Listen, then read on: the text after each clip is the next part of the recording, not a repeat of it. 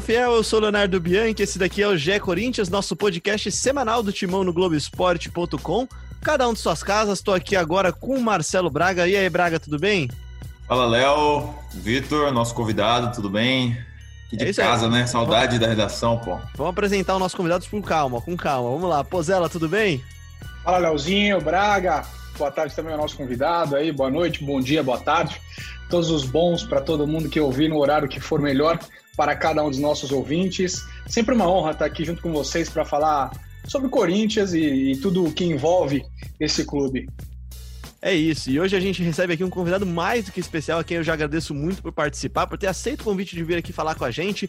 Márcio Bittencourt, ex-jogador do Timão, volante campeão brasileiro com Corinthians em 1990. É um título que completa 30 anos em dezembro deste ano e que, que também é tema da nova camisa do Corinthians, que ficou um espetáculo, aliás. Então seja muito bem-vindo, Márcio, que hoje é observador técnico do Corinthians, trabalha na base do Corinthians. Obrigado por topar falar com a gente. Que é isso, um prazer muito grande estar conversando com vocês. É isso, então. Vamos começar o papo, então, falando sobre 90. Ficou feliz com essa homenagem, cara? Cara, depois de 30 anos, meu, é... foi a primeira vez que eu parei para ver o jogo na íntegra, assim, né? Com a minha família, é... com as minhas filhas, né? Minhas filhas não me viram jogando, né? E, e, foi muito legal, cara. Foi muito legal, muito legal. Inclusive, uma das minhas filhas, nossa, pai, que cabelo é esse? Cabelo de chitãozinho chororó. Nossa, que short curtinho. É, é, é muito legal, né, cara? É, você vê, as coisas passam tão rápido, né? 30 anos, né? Se passaram. E, e, e foi legal, a gente, entre família, assistindo o jogo, é, e aí você começa a rever todo o jogo, né? Você vê que o, o, naquele momento é, você só lembra do, da partida, a final, os vestiários e acabou, né? Depois você não lembra muita coisa, não. Mas aí você relembrar tudo isso é muito gostoso, é muito bonito. Eu me emocionei demais ontem vendo o jogo. É, não dá mais para voltar no tempo, né? Mas é legal pra caramba, cara.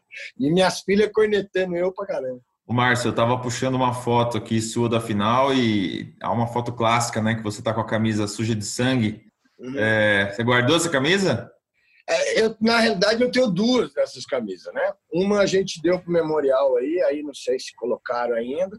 É, a outra tá com a minha filha. Mas eu acho que vai ter uma camisa legal aí, vai sair uma camisa legal. O pessoal da, que está fazendo essa é, o pessoal da Nike aí que está fazendo essa homenagem para gente, cara, eu acho que vai sair uma camisa bem legal, com aquele sangue.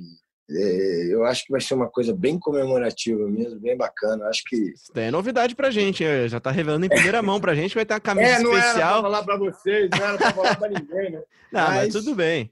Mas legal, é legal, é legal. É uma coisa bacana, né? A gente recebe com muito carinho, né, cara? Ontem foi um, foi um dia assim que a gente se emocionou muito. Eu, eu particularmente me emocionei muito.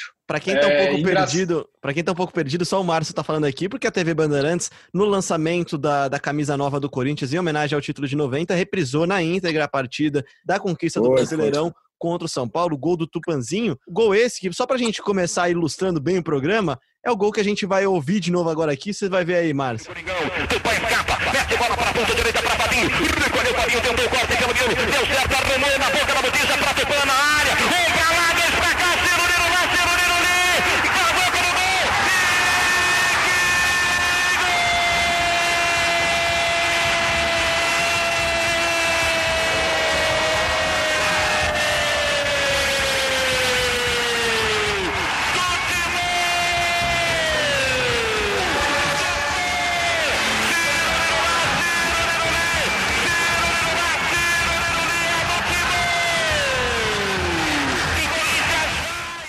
O que, que, que passa na sua cabeça quando você vê esse gol aí, quando você ouve esse gol de novo, cara? Mas volta um filme, né, cara? Legal pra caramba, né? Que filme que. É, porque a gente, quando tá envolvido nisso tudo, a gente. É, é, pouca coisa você vê, né? E depois você fora, depois de tantos anos, cara, eu nunca tinha revisto esse jogo. Vim rever ontem esse jogo. E aí você vê aquela multidão de pessoas, né? 120 mil é, dentro do Morumbi, aquela festa maravilhosa. Porra, legal pra caramba, é muito, é muito gostoso. Ô, Márcio, pro nosso, ô, Márcio, pro nosso público mais novo, mais jovem, que, que não te viu jogar, assim como sua filha, né? Você era um volantão, você era estilo Ralph? Como é que era o seu estilo em campo? o Ralph era bonzinho. Eu era, eu era, o Ralph era bonzinho. Eu era um jogador bem viril, forte, não perdia dividida, era bola bolinho. É, e, mas também sabia jogar, não era, não era tão bobo assim, não. Lançava bem, batia bem na bola, é, mas desarmava muito. A minha função era totalmente diferente do que é, o volante faz hoje dentro do futebol, né? O volante hoje sai para jogar. A minha função era é, resguardar o Jacenir e o Giba e proteger a zaga. Então era muito difícil chegar, chegar na entrada da área adversária. Ô, Márcio, agora até falando um pouquinho sobre isso que o Marcelo citou, né? Muito torcedor novo, geração de 2000, aí já tem mais de 20 anos hoje. Então, muita gente nem sabe como é que foi o título de 90, que representou, o quanto vocês é, eram desacreditados até de certa forma, né, para conquistar esse campeonato brasileiro. É, queria que você falasse por que, que esse time ou por que, que esse título ele é tão representativo assim na história do Corinthians, na sua opinião. Você conhece muito bem, até por ter um, um você só não, você não apenas jogou no Corinthians 90, né? Você tem uma história ligada ao Corinthians, você trabalha no Corinthians até hoje, você dirigiu o clube em 2005, enfim, você, você sabe muito bem o que é o Corinthians. Por que que 90 é um ícone assim na história, além de obviamente ser o primeiro brasileiro? Porque eu acho assim, o time do Corinthians era um time é, visto por títulos, é, tanto é que eu, eu tive dois, três títulos até chegar a 90. Eu participei em 82, 83 e 88. Então, é, era um time caseiro. O time do Corinthians vencia Campeonato Paulista. A cobrança era em cima do Campeonato Paulista. E depois de 80 anos, cara, a gente conseguiu um título que eu vou te falando, eu, é, é Márcio, eu acho que todos, é, nós tínhamos um time para fazer um, vai, uma campanha mais ou menos do Campeonato Brasileiro. Não era um, um time para ser campeão. Nós tínhamos assim outros times para ser campeão. O próprio São Paulo, que era um grande time, é, o Bahia, que era um grande time, o próprio Atlético Mineiro, tinha vários outros clubes. E nós, é, na realidade, nós somos, entramos como, como azarão, né? Tanto é que o nosso início foi difícil, cara. Nosso, nosso início, a gente eh, começou perdendo, e aí se troca o treinador, vem o Nelsinho, que tinha sido vice-campeão é, paulista, né, com o Novo Horizontino. É, e aí, é uma coisa totalmente moderna, né, para a gente, para aqueles jogadores que estavam lá. Eu tinha, na época, 25 anos, era o jogador mais velho de clube, você entendeu? O Jacemir era o jogador mais velho e tinha um ano, um ano e meio no clube. Nem isso. Então, e, e uniu muito, encaixou legal na chegada do Nelsinho é, com esses jogadores, assim, entre aspas, experiente. Eu é, era o mais velho, Neto, é, Jacenir, Giba, é, e com os meninos, né? Ronaldo, Marcelo, que nós já tínhamos vindo de 88 campeão. Você entendeu? E aí Tupã, aí Mal, Fabinho, Fabinho você entendeu? É, o Fabinho veio, veio, se não me engano, foi do Vossi, o, o, o Guinei e o Tupanzinho veio de São, São, São Bento, é, o Mauro veio do Palmeiras, o Neto tinha vindo do Palmeiras, quem mais? O Giba tinha vindo do Guarani, e com a garotada e os jogadores que foram feitos na casa, aí o Marcelo, Neto e outros mais, Paulo Sérgio, Viola, Dinei, Dinei, Dinei, você entendeu? Então, meu, era no começo. Aí depois, quando chega, nós, nós não éramos é, é tido como campeão, nós íamos fazer um campeonato chegar mais aonde podia. E depois, com a chegada do Nelsinho, cara, eu acho que foi, foi assim, mudou. O, o Nelsinho absorveu o grupo e o grupo absorveu o Nelsinho. É, o Nelson sempre foi um cara que sempre falou tudo, comentou com a gente, falava com a gente, trocava ideia, é, a gente tinha opinião. ó, oh, assim é melhor, assim é ruim, não é, então vamos fazer assim para ver se encaixa, se vai dar certo. Foi, na realidade, foi um casamento legal. Foi, encaixou o time, encaixou a comissão técnica, encaixou o Nelsinho, é, o Nelsinho precisando fazer um grande trabalho, que tinha já feito um grande trabalho no Paulista, e a gente acabou é, nas oitavas. A gente não imaginava, mas depois, quando chegou nas oitavas, que a gente pegou é, o Bahia, o Atlético, e depois o Bahia, aí, filho. E, e esse grupo era um grupo muito forte. Ele não tinha. Era um grupo que não é que tinha uma qualidade fantástica. Não. Era um grupo que sabia jogar jogadores que sabiam que tinham qualidade. A gente sabia que a gente tinha um cara que estava é, num ano fantástico e que a gente tinha que usufruir dele. Marcar, deixar ele jogar, deixar ele bater as faltas, fazer o gol. O Neto, né? É, o Neto. O Tupanzinho estava fantástico, Mauro de um lado, Fabinho do outro. Então, é, é, foi um time que foi se encaixando e, e, se fez uma família. Tanto é que até hoje nós somos amigos, né? Amigos assim, amigos. Não é aquele amigo, oi, não, é amigos de verdade. Aquele grupo inteiro é amigo. Agora você falou do Neto, Márcio. É, como é que era a sensação, assim, sei lá, hoje, mal comparando, pelo amor de Deus, estou comparando a qualidade de cada um, mas muita gente, na véspera de um jogo do Barcelona, sabe que o Messi vai fazer alguma coisa no jogo e que pode ser uma falta que ele pode resolver, o Cristiano Ronaldo na Juventus e também outros jogadores brasileiros. Como é que era a sensação de vocês com o Neto vivendo aquele ano espetacular, a véspera de um jogo, tipo, puta, amanhã sai uma falta, o Neto vai resolver. Como é que era esse papo entre vocês? a gente sabia, né? Ele treinava para isso. Neto, muita gente não sabe, né? É, os bastidores do futebol às vezes não é, não é dito, né? Nem mostrado. É, o Neto batia 300 bolas por dia. Então, cada dia se aperfeiçoando. Ninguém chega ali, tudo bem, você pode ter o dom é, de jogar bola, mas se você não, não, não, não, não fizer a repetição, você não vai chegar, é, você entendeu? A perfeição. Então, ele, ele fazia muito isso. A gente acabava o treino e ficava é, chutando pô, de manhã e à tarde. Então, a gente, a gente sabia e confiava muito nele. Tanto é que a gente se doava para ele as marcações no meio de campo, eu, Mano, Ezequiel, é, e todos. A gente sabia que uma bola parada dele, tanto é que o primeiro, o primeiro jogo do São Paulo, quem definiu a partida? Uma batida de falta e o gol do Wilson Mano. Eu acho que o primeiro gol foi até muito mais importante para a gente. Por quê? Porque nós fizemos uma partida assim, é, é, fantástica. Sabe aquela partida que os grossos vira craque? Foi essa partida, porque nós podíamos ter ganho do, do, do, do São Paulo de três, o Neto perdeu o gol, o Mano teve outra chance, é, assim, de três, quatro do São Paulo. E acabou não acontecendo, nós fizemos um gol. Aí, na segunda partida, nós tomamos sufoco, meu. No primeiro tempo, que era para o São Paulo ter ganho da gente, é que o São Paulo não conseguia chegar. A gente não deixava o São Paulo entrar dentro da área, entendeu?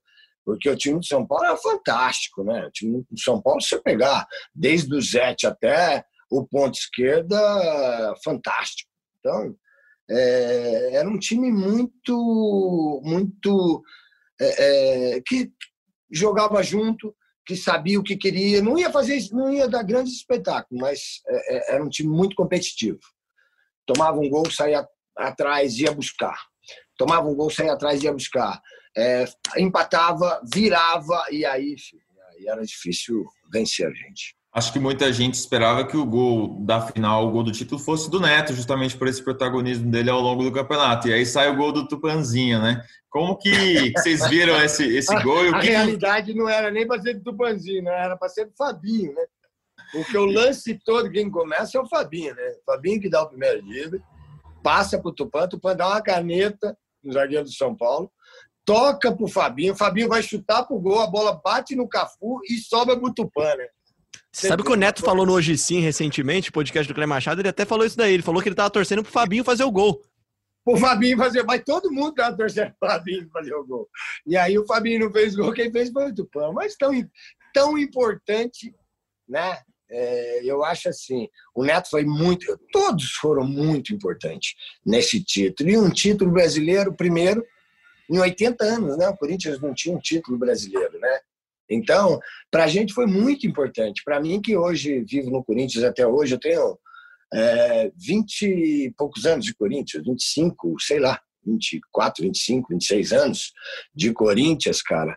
É, entre atleta, auxiliar técnico, treinador e agora voltando na base, né? Então, para a gente é uma, é uma, grande satisfação. O torcedor é, não esquece, o torcedor corintiano não esquece. É, é, desse título. Ô, ô, Márcio, na matéria do Esporte Espetacular sobre o título, o Mauro conta que depois da conquista, ele e o Neto vão para Campinas de carro, param para comer um lanche e assim que eles comemoram o título. Não teve festa? E o que, que vocês viraram depois de ser campeão? Em não, não a, a, o Neto falou uma coisa, é verdade. A, nossa, o, a entrega das faixas nossa foi num jogo no Canindé, e as faixas chegou dentro do, do, de uma caixa de papelão. Quem pegou, pegou. Quem não pegou, dançou. Você entendeu? Então era muito engraçado, cara. As coisas eram muito rápidas. Não tinha. É, a gente venceu, foi campeão em 90. É, uma comemoração muito rápida um, e, meu, e segue. E segue. O futebol é assim. O futebol não dá tempo para parar.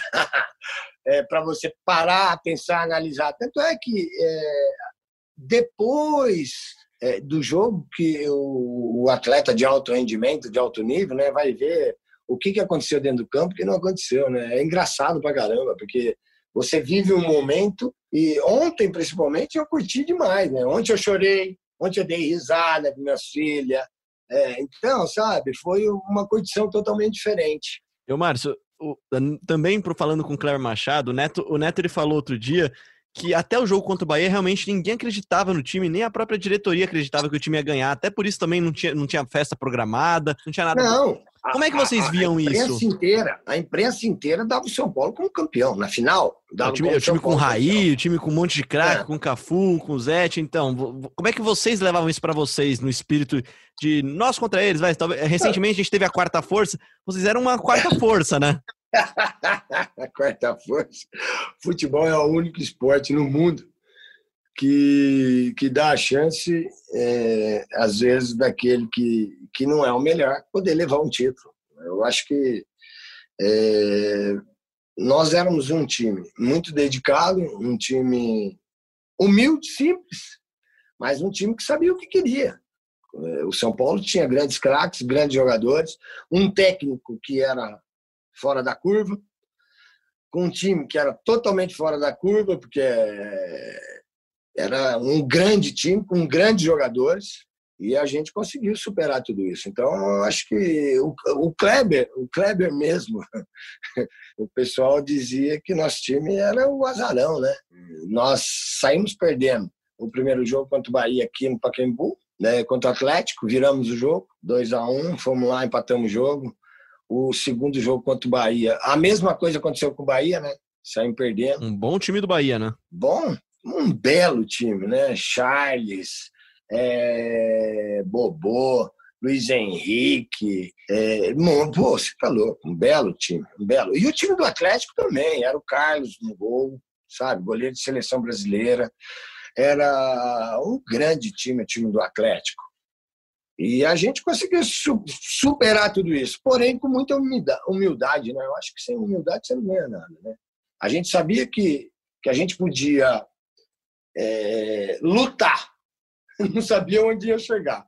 Depois, quando chegou com o São Paulo, aí a coisa. O, o, os dois, incrível que pareça, o primeiro jogo e o segundo jogo, o segundo podia estar jogando até hoje, que o São Paulo não ia ganhar nunca. o primeiro, tudo bem. Agora, Márcio, vocês ganharam, pô, o Bahia foi campeão brasileiro em 88 e o São Paulo foi bicampeão do mundo, né, depois. Do então mundo. vocês ganharam, vocês ganharam de times, pô, mais do que dois chancelas, times, assim. né? Dois times é. bons pra caramba. É, e, e, e, aí eu quero saber de você sobre a história do. A matéria do Esporte Espetacular também traz isso. Sobre a bronca que o Nelsinho deu no vestiário. Que não teve nem palestra. simplesmente ele deu um tapa no campinho, Pai, jogou esse botão. Título, esse título é, é assim. Tem, na, na minha concepção, assim, tem, tem três passagens desse título gravado na minha memória que eu, eu não vou esquecer nunca. E se você perguntar para quem conviveu e viveu isso, com o próprio Nelson. Nós temos três passagens muito importantes. É... A primeira, quando a gente desce no jogo contra o Atlético, no Paquembu. A segunda, carcada, né? Lógico, né? Carcada, tomou carcada. Aí, a segunda foi quando a gente chegou para jogar o segundo jogo contra o Bahia, né? O vestiário parecia uma encruzilhada, né? De macumba, né?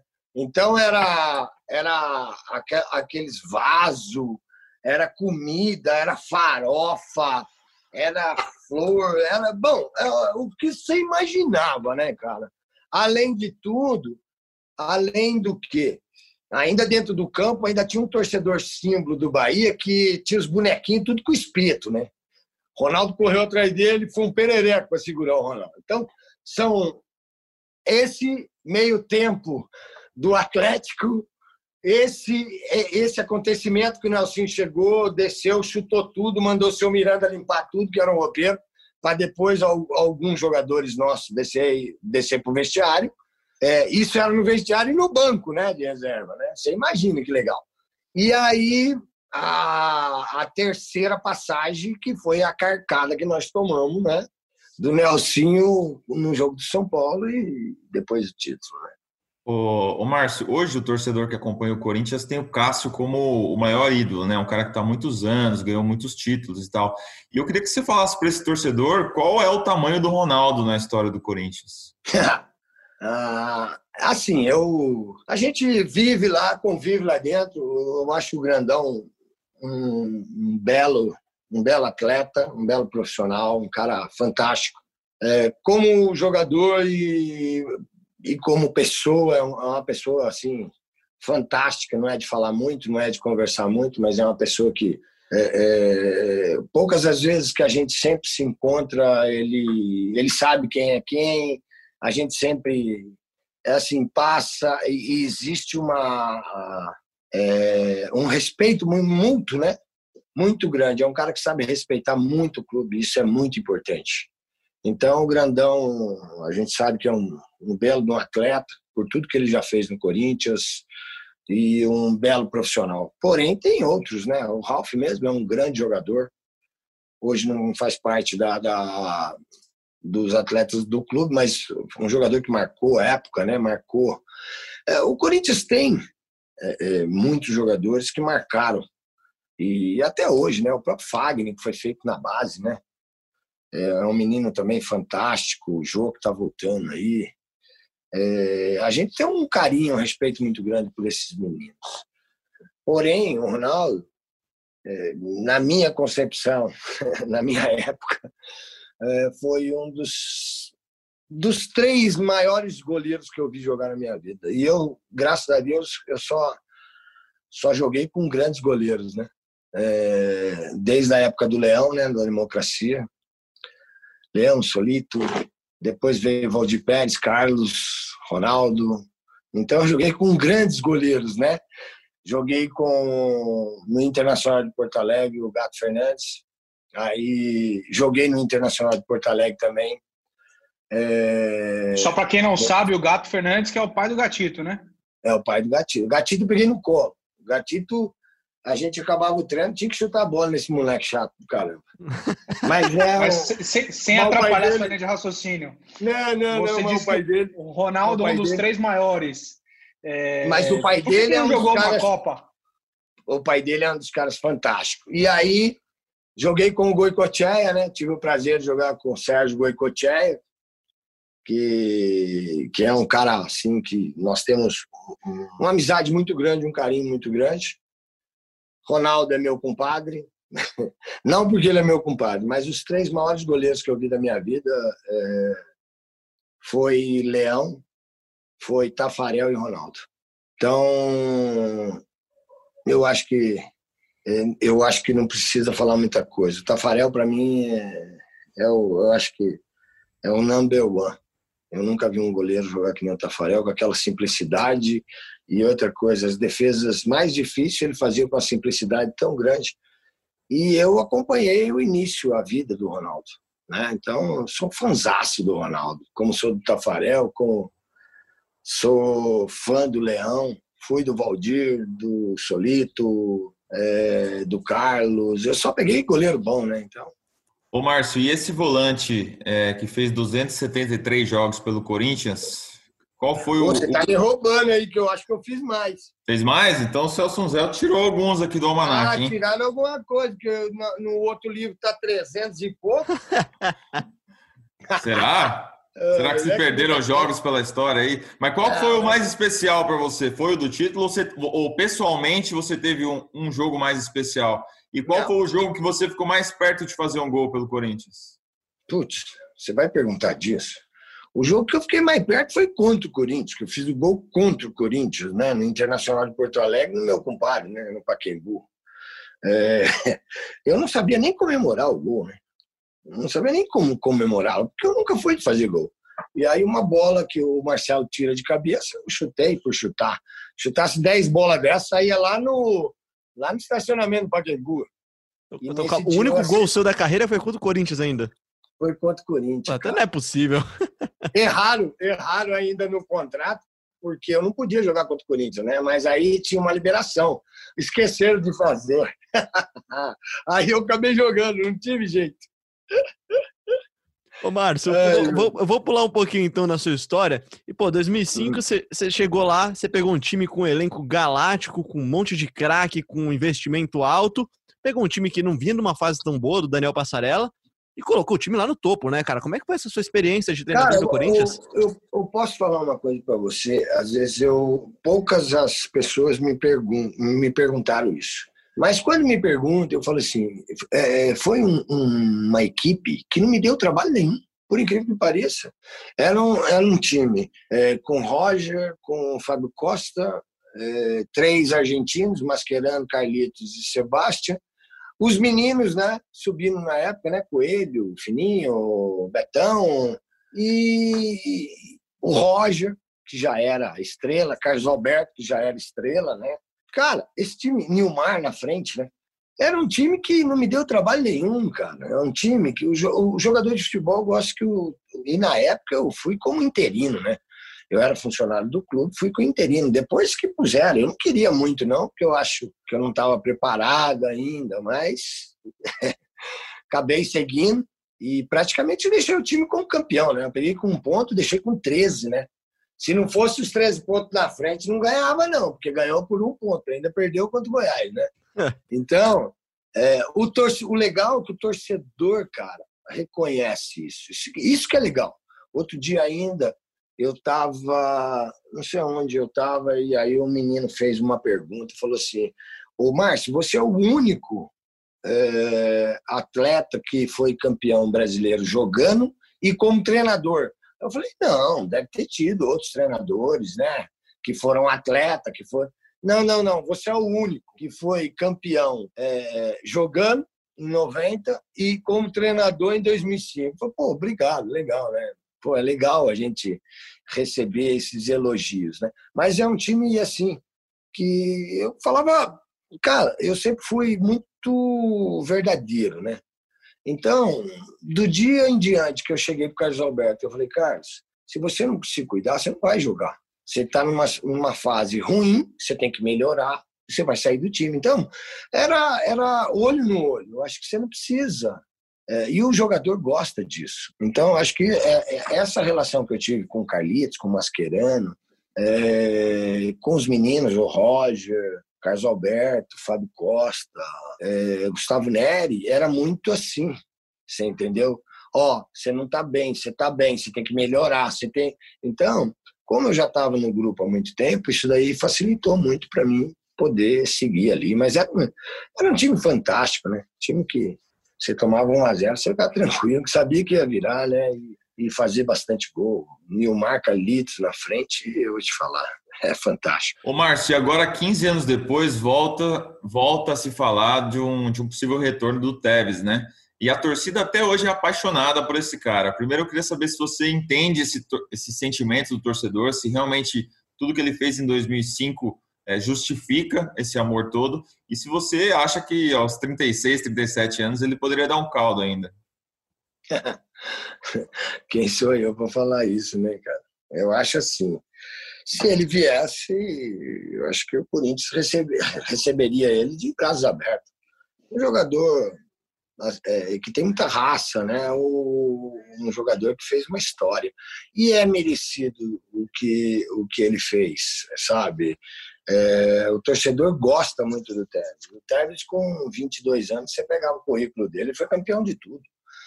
Então, é um menino que se dedicou demais, teve uma infância muito difícil, mas é, é, merece todo, tudo isso que ele passou, ele merece, merece, porque trabalhou muito para buscar. Ô, Márcio, agora também queria te perguntar um pouquinho a respeito de sua função atual aí, até é, trabalhando bastante com a base. É, eu sou um dos grandes defensores de que o Corinthians utiliza mal a categoria de base que tem. É, acho que poderia utilizar ainda melhor diante dos bons jogadores que surgem por lá. É, eu vou te falar alguns nomes e queria saber sua opinião sobre esses jogadores. Por exemplo, o Rony Moura, é um volante super vitorioso na base, capitão, garoto de personalidade forte, agora parece que subiu para o time profissional. O Du, é, outro meio-campista, Xavier, o Gabriel Pereira, um dos destaques da Copinha, o Juan, camisa 10 do time sub-20, já tinha passagem por time profissional lá em Blumenau, é, e aí o, o, Gustavo Mantuan, um garoto que parecia ser muito promissor, teve lesão grave e tal, irmão do, do Mantuan, que já jogou no time profissional, foi emprestado para a Ponte. É, esses são jogadores que, na minha opinião, são bons, bons valores do Corinthians, que têm possibilidade de serem aproveitados no time profissional. Além dos laterais, Daniel Marcos, o Igor, é, o Igor está emprestado, o Daniel passagem pela seleção, enfim. É, eu queria que você falasse um pouco sobre isso. Você acha que o Corinthians poderia aproveitar melhor? Como é que é esse, esse bate-papo que você faz com a comissão ou com o Thiago? Não sei se é propriamente você que faz essa função ou Yamada. Enfim, explicasse para o torcedor que está ouvindo a gente aqui. É, assim, o Thiago recentemente chegou, né? E o Thiago está há pouco tempo aí. A gente já conhece esses meninos há um bom tempo. A gente sabe da qualidade desses meninos, né? Mantuan, te, infelizmente, teve é, as lesões, mas não deixa de ser um grande jogador e vai ser um grande jogador. Você entendeu? Pitol não precisa falar nada, que já está no profissional. Mas a gente tem outros jogadores. Nós temos um, o goleiro da seleção sub-17 campeão. Matheus Donelli. Donelli, você entendeu? Então, mais para baixo, nós temos o Biro, que é um menino fantástico, com 15 anos, 16 anos. Então, é, em todas as categorias, a gente tem grandes jogadores. Porém, é, tudo precisa de tempo para poder trabalhar, o treinador conhecer o clube, conhecer é, o nosso trabalho lá embaixo, porque é tudo muito em cima, né? Treinador do profissional, e eu já tive, já passei por isso, sei bem como é que é. Se você não ganhar, filho, no Corinthians, se você empatar, não tá bom. Você tem que ganhar. Então, há uma preocupação muito grande com tudo isso. Então, e ele pegou um time praticamente montado, né? É, mas é, é, é o Thiago é um treinador que ele olha ele olha os meninos, você vê que esses meninos que estão indo treinar, estão devagarzinho chegando, é, é, já estão lá em cima, trabalhando, né? Mantuan, já estão lá em cima, os meninos já estão lá em cima. Então, acho que vai, vai, é só esse amadurecimento final, essa pincelada é, de, de, de amador para profissional, que eu acho que esses meninos vão decolar, como decolou Pedrinho, como decolou vários outros jogadores. E pensando na formação desses meninos, é, essa pandemia e esse, esse, tempo parado possivelmente vai trazer prejuízos para os meninos né, na formação. Atrapalhou muito, né, cara? A gente hoje a gente não tem a certeza é, que esses meninos vão voltar a competir.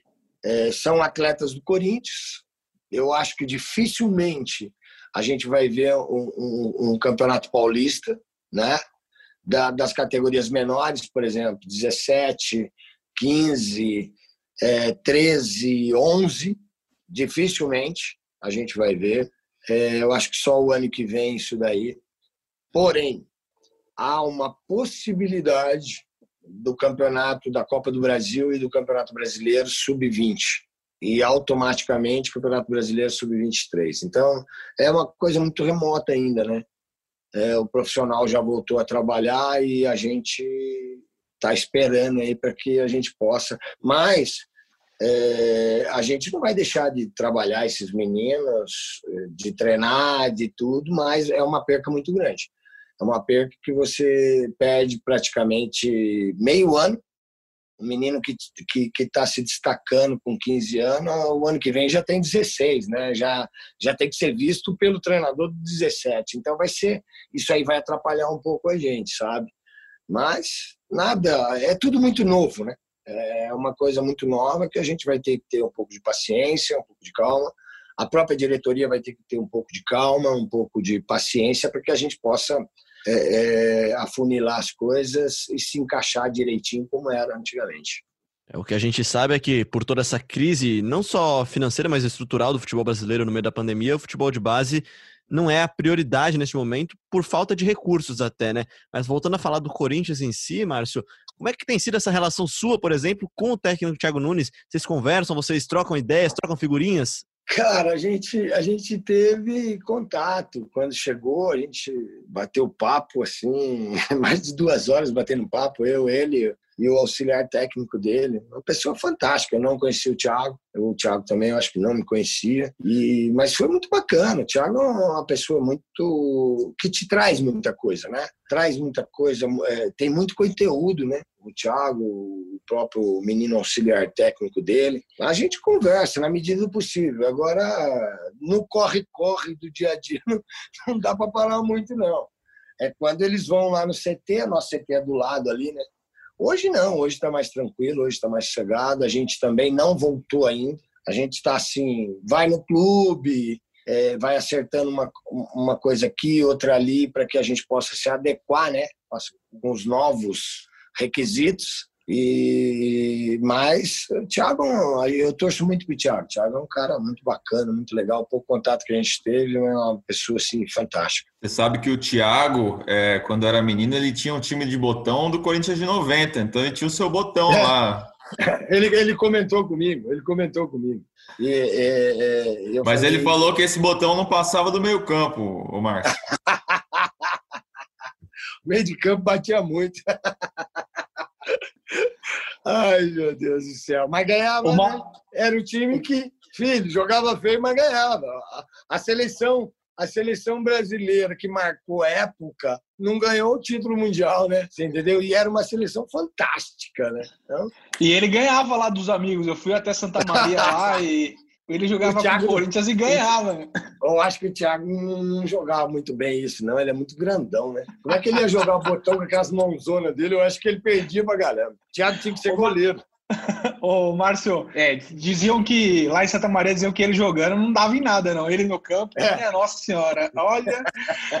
Mas deixa eu te fazer mais uma pergunta aqui sobre essa relação base profissional. É, nada contra os atletas, mas te dou dois exemplos. Por exemplo, o Ederson, o meio campo que veio do Cruzeiro agora, é, veio, entre aspas, de graça, porque estava contrato rescindido lá. É, você não acha que, de certa forma, por exemplo, ele, de repente, o Michel Macedo, que é o lateral reserva do Fagner, eles ocupam espaço de jogadores que poderiam ser aproveitados da base. Eu sei que no Corinthians é tudo muito grande, é pesado colocar um atleta ali, um garoto, para de repente pegar uma convocação da seleção, o garoto tem que jogar no lugar do Fagner ou o próprio meio campo, lá, e coloca o Rony Moura ali, o garoto tem que entrar e resolver. Como é que você vê essa transição? Tem que ser feita assim com muita calma mesmo? Ou de repente essas contratações poderiam ser repensadas? Vamos colocar um garoto ali ocupar esse espaço? Porque, por exemplo, no Santos eles usam um moleque ah, direto, assim, é, é, é, é menos cobrança? Usa, usa pela necessidade, né? Uma coisa é a necessidade. É, eu acho assim, hoje em dia, antigamente não, antigamente o jogador era mais cascudo, era mais, já vinha do terrão, meio cascudo mesmo, né? Jogava é, é, várzea e o negócio era mais rústico, rústico.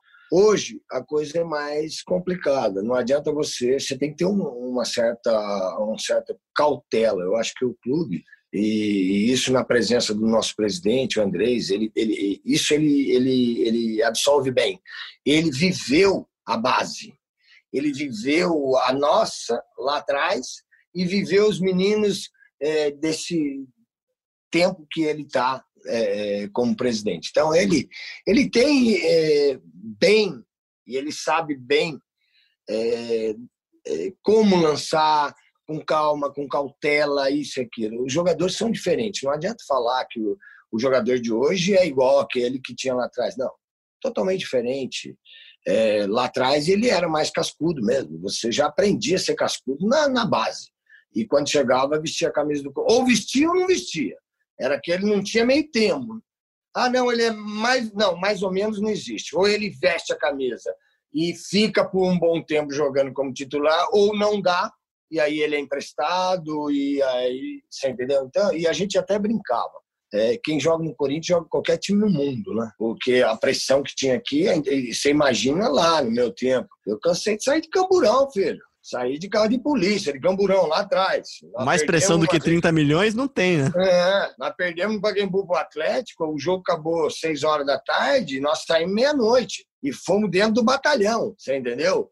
Com aquele caminhão duro pra caramba. Agora, é, essas cautelas eu acho que a gente tem que ter, porque senão você queima uma ficha que você vem trabalhando tanto tempo. Agora, tem que ter olho bom, tem que ter. O Andrés tem um olho bom, cara, para isso aí. O pessoal que trabalha com ele, o próprio Mauro, o pessoal que trabalha lá, meu, tem um olho bom para isso, para lançar no momento certo, para não queimar. E se vê, é, entra, sai, entra, sai, até, sabe, ter uma, uma, uma, coisa mais sólida e aí dar sequência no trabalho. E acho que a torcida tem essa paciência, né? A torcida gosta muito de quem, de quem, surge da base. Você vê o próprio jogo que, pô, passou 10 anos na base do Corinthians, jogou no futsal, foi, estreou, voltou agora. Enfim, acho que o torcedor tem essa paciência. Para encerrar, então, do nosso observador técnico do Corinthians, se tivesse que destacar, vai, agora que o torcedor está se despedindo do Pedrinho, tivesse que destacar algum menino que está subindo aí que você falaria para a torcida ficar de olho, quem que você, quem que você ah, escolheria? Três, vai, um não. Tem muitos, tem muitos. Do próprio Donelis, é um menino que fantástico, que vai, que vai Mateus chegar. Donelli, goleiro também. É, é capitão da seleção brasileira, né? Que foi campeão mundial. Então não tem nem muito o que fazer. O próprio Biro, que é um menino de, que vai chegar, não tem como não chegar, você entendeu? Então, é... vai, quem mais? Pitol vai ser um grande jogador, inclusive já estão querendo comprar ele, né? Quem mais que vai aí? É... Eu acredito muito no Mantuan. Qual deles? O Guilherme? O, o, mais novo. Mais novo. O Gustavo Mantuan. Gustavo. Gustavo. Gustavo, Ô, Marcio, Gustavo, não, Gustavo. Esse, esse, Esse, esse, daí é fora da média. O, o, Gabriel já é, já é uma realidade, né? O Gabriel é, já é realidade. O Gabriel fez uma taça São Paulo agora e você tá louco. Tem vários jogadores, eu posso até ser injusto, né? Porque tem vários jogadores, tem vários jogadores. Por isso que eu te meti nessa fria aí, né, cara? Porque eu sabia que você é, já é... ia me dar uns 10 nomes já, ao invés de dar Não, um. é muito, mas é muita fria, porque eu tenho um monte, eu fico pensando aqui, eu tenho um monte, aí eu tô fazendo injustiça com os outros. Aí amanhã eles voltam lá, eles querem me bater, né? Põe um volantão na lista aí, pô, Põe um volantão aí, senão parece que a função não, não presta, pô. Põe um volantão aí. Não. Xavier, Xavier, volantão ou não? Ah, o Xavier é volantão. O Xavier é Ralph. Não bate metade que o Márcio bate, mas. Até porque não pode, né? Márcio, obrigado demais pelo papo. Acho que o torcedor que ouviu a gente até aqui gostou muito de lembrar primeiro da, da sua passagem muito vitoriosa pelo Corinthians em 90, lembrar esse título histórico do Corinthians. Gostou também de lembrar da campanha belíssima, o belo trabalho que você fez em 2005 e com certeza grande parte dos méritos dessa conquista também estão na sua conta. E legal de saber também que você está fazendo esse trabalho bem bacana com a base. Acho que o torcedor conta e espera muito da base nos próximos anos do Corinthians. Obrigado vocês, pelo amor de Deus. É gostoso a gente bater um papo bem à vontade assim.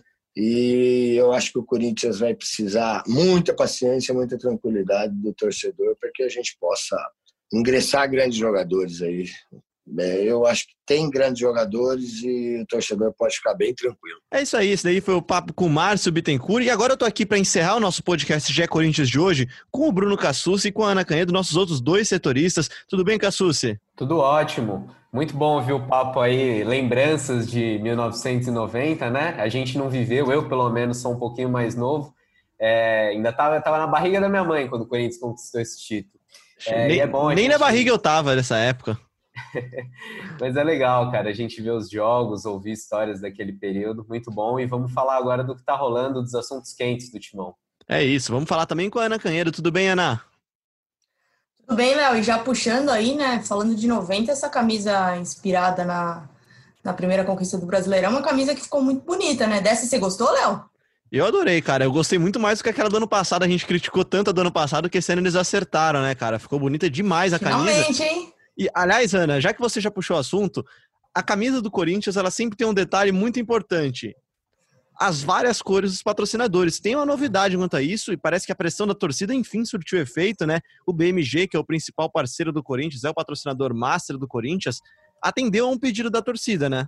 É, vamos ver, né? Diz que o BMG está avaliando aí se vai atender o pedido da torcida. Na noite do domingo, logo depois que a camisa foi lançada, a Fiel começou uma campanha no Twitter é, com a hashtag BMG em preto e branco, para tentar fazer com que o banco trocasse, troque o laranja pelo, pelo preto na camisa branca, né? O que a gente viu aí umas fotos é, rolando no Twitter, Léo, e fica de fato muito mais bonito. Né? Aí hoje de manhã a gente conversou com, com a assessoria do BMG, disseram que estão avaliando, mas aí já começou aquela história de fazer uma gracinha no Twitter, enfim. Tá aquecendo, acho que é uma né? coisa. É, eu acho que é uma coisa que pode ser positiva para o banco, né? Até para ficar mais é, simpático, vamos dizer assim, aos olhos do torcedor, né? Até para poder incentivar outras campanhas que o próprio, o próprio é, patrocinador faz, de abrir as contas, enfim. Acho que pode ser uma coisa que vai ficar mais bonito na camisa, vai agradar a torcida e de alguma forma também pode ser positiva para o banco. E Cassucci, é, é, sempre importante a gente lembrar que a parceria do Corinthians com o BMG ela tem um valor fixo, que também é mantido em sigilo, né? A gente nunca sabe certinho como é que ela é feita essa parceria, mas grande parte dela, a, a, a, talvez a, base dela, a espinha dorsal desse, dessa parceria do Corinthians com o BMG, seja essa renda variável que depende exclusivamente da abertura de compras, da, da, abertura de compras, da abertura de contas da torcida no banco. O que, que seria melhor né, do que você fazer uma sinalização positiva ao torcedor, né? É, só, só para a gente esclarecer, Léo, o valor fixo é de 12 milhões por temporada. Tanto que lá no, no primeiro ano, no ano passado, quando assinou o contrato de patrocínio, o Corinthians antecipou 30 milhões. Esses 30 milhões eram referentes a dois anos de contrato, 2019 e 2020, mais 6 milhões que o Corinthians receberia de, de variável já antecipado. É, o, o, interessante seria para o Corinthians receber uma fatia maior dessa, desse valor variável, que ele depende de abertura de contas, das movimentações financeiras, das compras de produtos, investimentos, seguros, enfim, da movimentação ali do banco. Só que isso não está tendo muito efeito por enquanto. O Corinthians fala que no primeiro ano abriu 30 mil contas e é, os números públicos desse ano que o BMG divulga ainda são baixos. É, o feito de responsa, até a última vez que eu vi, não faz muito tempo, estava em 12 mil contas abertas esse ano. É um número que frustra um pouco a diretoria do Corinthians. Se a gente for lembrar, quando anunciou o patrocínio, o Andrés falava em até 200 mil contas, né, que teria uma surpresa para a fiel torcida. Enfim, é, essa parceria ainda não engrenou não acho que vai ser uma cor de patrocínio na camisa que vai mudar, mas acho que pode tornar mais simpático é, esse patrocínio, que recentemente até teve um arranhão aí na imagem com aquela, aquela declaração infeliz do, do diretor André Luiz Oliveira, o André Negão.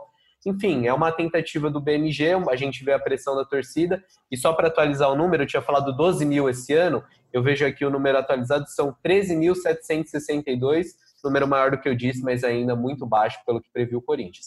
Eu não acho nem que é só isso vai fazer mudar, né? Mas você tor tornar o parceiro mais comum ao torcedor, né? O torcedor conhecer melhor o parceiro e ser mais simpático a ele, acho que é muito importante. Né? A gente vê vários clubes que, que, que, acabam usando o patrocínio como uma forma de engajamento. É o próprio Palmeiras com a Crefisa, né? O torcedor reconhece a Crefisa como ligado ao Palmeiras. Eu não sei se o torcedor hoje reconhece o BMG já ligado ao Corinthians, acho que pode ser um passo importante. E falando a gente de... lembra, Léo, é legal falar, no ano passado a camisa foi vendida com os patrocinadores em preto, mas o time não jogou, né? Nos jogos era, eram todos coloridos os anúncios. Eu até comentei com a Ana hoje de manhã, a gente estava batendo um papo, e eu falei para ela, o problema eu acho que não são nem as cores, né? O que pega na camisa do Corinthians é a quantidade de patrocínios, porque a camisa em si, Isso ela é também. é linda. A hora que você põe um monte de patrocínio, vira um abadá, aí, assim, lógico que eu acho que o preto diminui um pouco esse efeito, mas o problema é mais a quantidade mesmo de anunciantes do que a cor de cada um deles, né? É, eu acho que, por exemplo, naquela camisa em homenagem à torcida, a terceira camisa do ano passado, que ainda, tá, ainda é usada ainda, né, esse ano,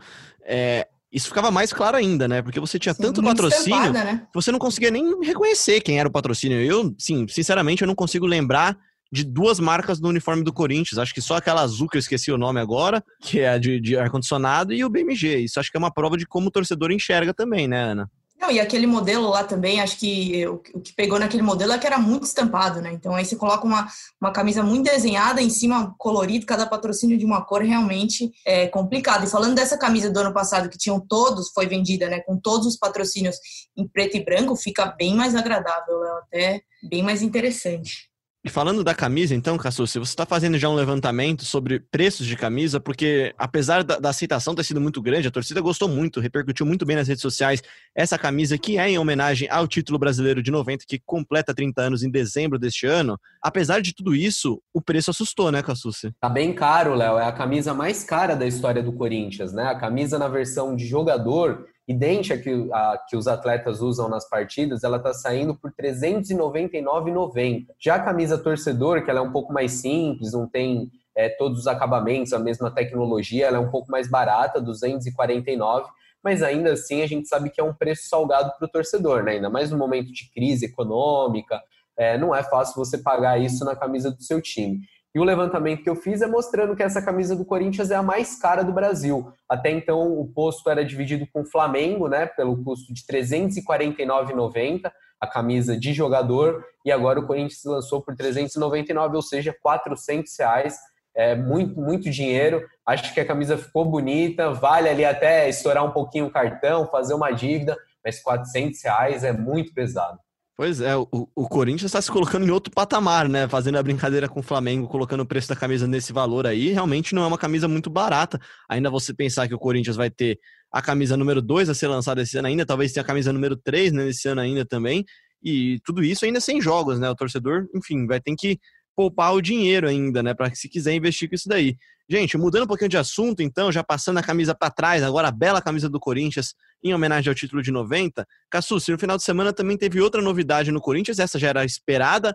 No dia 4 de julho deste ano, 2020, o Corinthians completou oito anos da conquista da Libertadores da América em 2012 e o presidente da época, Mário Gobi, vai relançou né, a candidatura dele para a eleição desse ano, vai tentar voltar a ser presidente, né, Susi? É isso, a eleição do Corinthians inicialmente marcada para 28 de novembro, é, e agora tem mais um candidato confirmado, Mário Gobi lançou candidatura, ele já, já vinha em campanha há um tempo, né, lançou plataforma em redes sociais, é, participava de, de lives, enfim, todo mundo sabia que o Gobi seria candidato, faltava um anúncio e ele veio no sábado, é, Mário Gobi fez algumas críticas à gestão do Corinthians, à forma como é feita a política, a distribuição de cargos.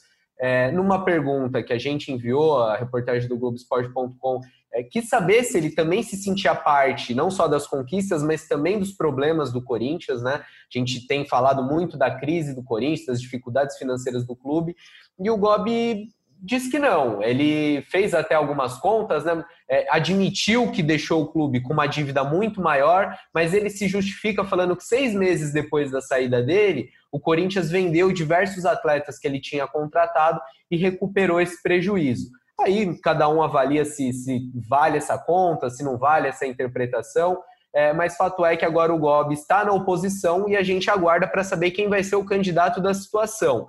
Como a gente vem falando algumas semanas, o Duírio Monteiro Alves, atual diretor de futebol, é o favorito para ser indicado pelo grupo Renovação e Transparência, mas há, há conversas no sentido do grupo não lançar um candidato próprio e apoiar a candidatura do Paulo Garcia. É, o porquê disso, Leozinho? Porque a situação está muito difícil, né? A gente sabe que o noticiário do Corinthians não é legal, o momento político não é bom, e aí o André sabe que corre o risco de lançar um candidato e dessa vez perder a eleição é, ele imagina que fazendo uma composição com Paulo Garcia, poderia continuar é, no grupo que está no comando do Corinthians, embora não ocupando a principal cadeira, né? Mas conseguiria manter um pouco do poder e ter mais chances na eleição, é, fragmentando, né? Tendo uma candidatura do Paulo Garcia, uma candidatura do Duírio, outra do Gobi, é, acabaria dividindo forças e aí aumentaria a chance de uma derrota que tiraria o grupo Renovação do poder que ele ocupa desde 2007, quando saiu o presidente Alberto do Aline. Bom, certo é que a situação do Corinthians politicamente é bem definida, né, Se O Corinthians não tem, não tem um candidato disparadamente favorito na eleição, né? Não tem. É, eu já mencionei alguns nomes, vale a gente citar um outro, que é o do Augusto Melo. Ele lançou a candidatura no começo do ano. É, com quem a gente ouve, assim, não existe pesquisa eleitoral no Corinthians, então é muito de boca, de achismo, de quem vive ali no clube. É, eu, eu, ouço muito que o Augusto é azarão. É, ele diz que não, diz que tem chances, que vai manter a candidatura até o final, mas enfim, por enquanto é ele e o Mário Gobi confirmados. O Paulo Garcia, no ano passado, falou que seria candidato, mas até agora não teve nenhum anúncio, deve sim é, disputar mais uma vez a eleição, e aí está aberta essa outra vaga é, do grupo Renovação e Transparência, que pode ter o Duílio ou pode apoiar o Paulo Garcia. Para fechar, então, o capítulo política do Corinthians, o Parque São Jorge deve voltar a ter movimento, né, Cassus? E isso, isso com certeza faz muita diferença pensando no ano eleitoral, né? É de lá que vem os votos, né? Sim, ainda nesse começo com, com acesso um pouco restrito, é, nem todas as atividades são liberadas, mas o clube vai voltando aos poucos e com isso também vai voltar a campanha. É, essa é a primeira vez que o Corinthians tem a eleição no final do ano, né? É, antes a eleição era sempre no mês de março, então a campanha ela era feita nos, nos meses em que o clube tinha maior movimento, os meses de verão janeiro, fevereiro. Agora muda um pouco a campanha, é, a pandemia também traz é, novidades, é, e a gente vê o Corinthians num clima de ebulição política. É, no sábado a gente teve novos protestos, a Ana estava de plantão também nesse dia, cobriu um pouco, pode trazer uns, uns detalhes para a gente. Fala, Ana, brilha! É isso, Corinthians que já que vive esse momento aí de ebulição política que o Cassus falou, e aí começa uma série de coisas. Né? Foi o segundo protesto aí em menos de, de duas semanas.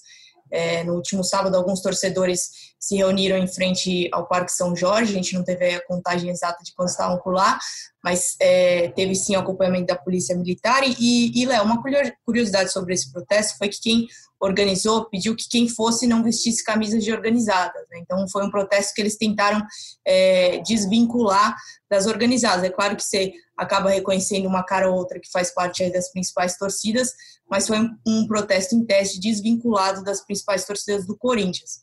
E aí, Léo, como a gente já falou aqui, é, um dos alvos, é claro, que foi o André Negão, né? Por, aqui, por toda aquela polêmica que teve. É, Contextualiza pra gente, dele. Ana, a, a, a, polêmica dele, porque a gente até não passou batido por isso no último programa, mas foi uma declaração que, que pegou muito mal com a torcida do Corinthians, né? Exatamente. Há mais ou menos uma semana, o André Negão participou de uma, de uma live, ele que é diretor administrativo do Corinthians, né?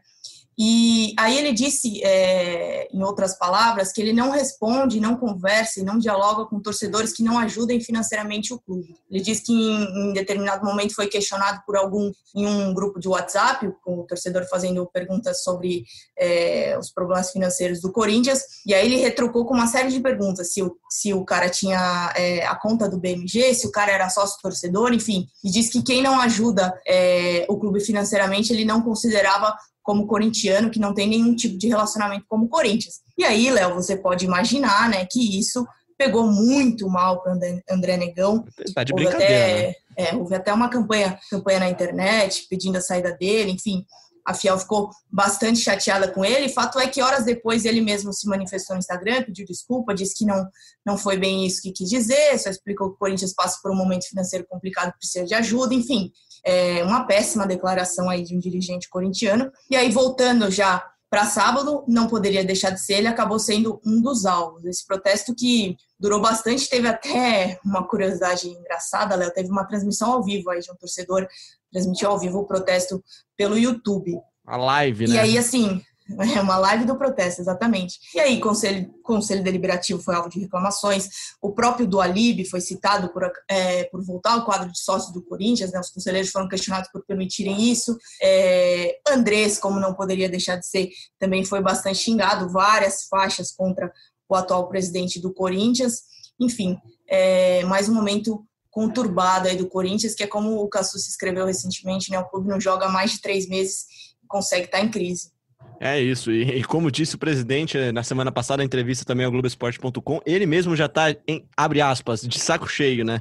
Mas vamos falar então sobre campo. Ana, tem novidade também no futebol feminino? Atualiza pra gente. É isso, Léo, o time feminino do Corinthians, muita gente tem perguntado no Twitter sobre quando vai retornar, né? Já começa dizendo que ainda não tem prazo para que o Corinthians feminino volte aos treinos. Mais recentemente, é, deu um passo importante aí para esse retorno. Fechou uma parceria é, com uma startup, que a gente chama de saúde, e é essa startup que vai fazer é, a testagem do elenco, dos funcionários, enfim, todo mundo que está envolvido no dia a dia do Corinthians feminino. Lembrando que Corinthians feminino costuma usar as dependências do Parque São Jorge para fazer os treinos na academia pela manhã, aí almoça, e depois vai lá para o CT que fica ao lado do CT Joaquim Grava, que ainda não foi oficialmente inaugurado, mas é lá que o Corinthians Feminino treina.